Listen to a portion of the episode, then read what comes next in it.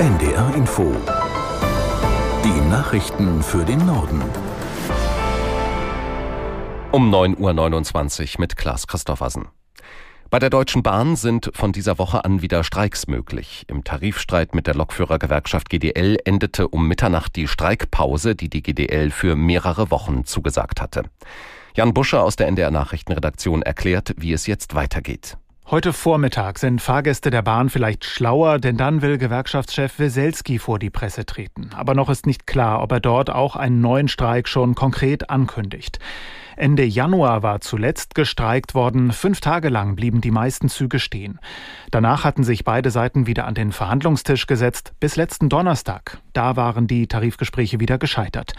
Größter Streitpunkt seit Monaten. Die GDL will, dass die Wochenarbeitszeit für Schichtarbeiter von 38 auf 35 Stunden sinkt, bei vollem Lohnausgleich.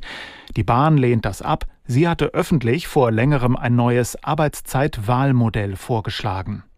Auch Kunden der Lufthansa müssen sich wieder auf Ausfälle einstellen. Die Gewerkschaft Verdi hat das Bodenpersonal der Fluggesellschaft für Ende der Woche zu neuen Warnstreiks aufgerufen. Er soll in den passagiernahen Bereichen am Donnerstag um 4 Uhr früh beginnen und gut 48 Stunden dauern. Im laufenden Tarifkonflikt für die etwa 25.000 Bodenbeschäftigten der Lufthansa hat es bereits zwei Warnstreikwellen gegeben. Mit dem neuen Ausstand will Verdi vor der geplanten fünften Tarifrunde Mitte März den Druck erhöhen.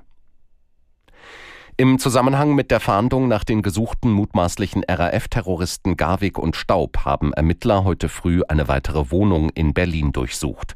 Laut LKA Niedersachsen wurde dabei aber keiner der Verdächtigen entdeckt. Bereits gestern waren in Berlin eine Wohnung und ein Gelände durchsucht worden. Ein Bauwagen wurde für Untersuchungen abtransportiert. Daran hatte der seit mehr als 30 Jahren gesuchte Garwig laut LKA gelebt. Er, Staub und die gefasste Daniela Klette sollen bewaffnete Raubüberfälle begangen haben, um das Leben im Untergrund zu finanzieren. Sie gehören zur sogenannten dritten Generation der RAF, der unter anderem zwei Mordanschläge vorgeworfen werden. Im Abhörskandal um die Bundeswehr fordert die Vorsitzende des Verteidigungsausschusses im Bundestag Strack Zimmermann eine schnelle Aufarbeitung. Im Morgenmagazin von ARD und ZDF hat die FDP-Politikerin personelle Konsequenzen aber deutlich abgelehnt. Ich sehe keine personellen Konsequenzen, es muss technische Konsequenzen geben.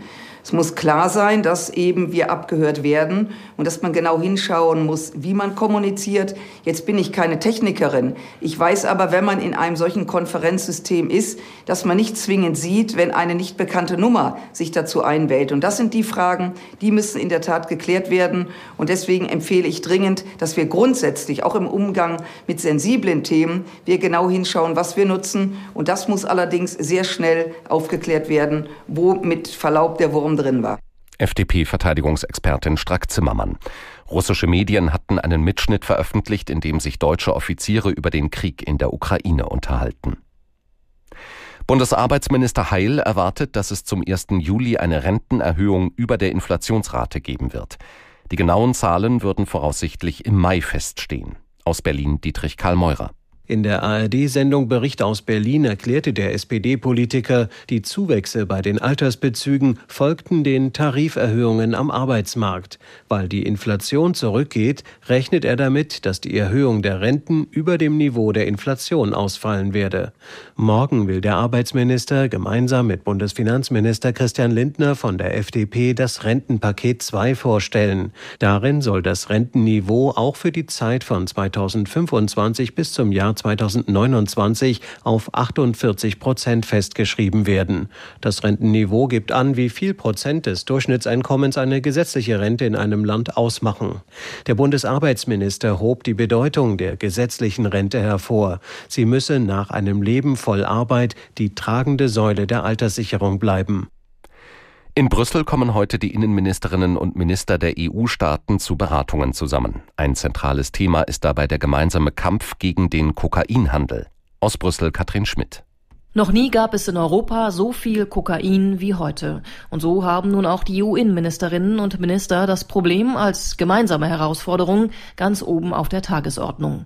Die Belgier, die derzeit turnusgemäß die EU-Treffen anführen und deren Häfen Hauptziel der Kartelle sind, machen den Kampf gegen die Kokainflut zur europäischen Priorität. Denn die Menge der Droge hat sich in der gesamten EU in den vergangenen zehn Jahren vervierfacht und damit etwa auch die einhergehende Gewalt und Korruption.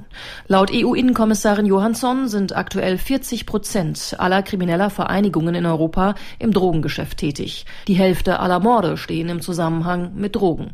Die stärkere Zusammenarbeit von Polizei, Justiz und Zoll beschäftigen die europäischen Innenressortchefs heute ebenso wie die angestrebten Sicherheitsabkommen mit Herkunftsländern wie allen voran Kolumbien und Ecuador.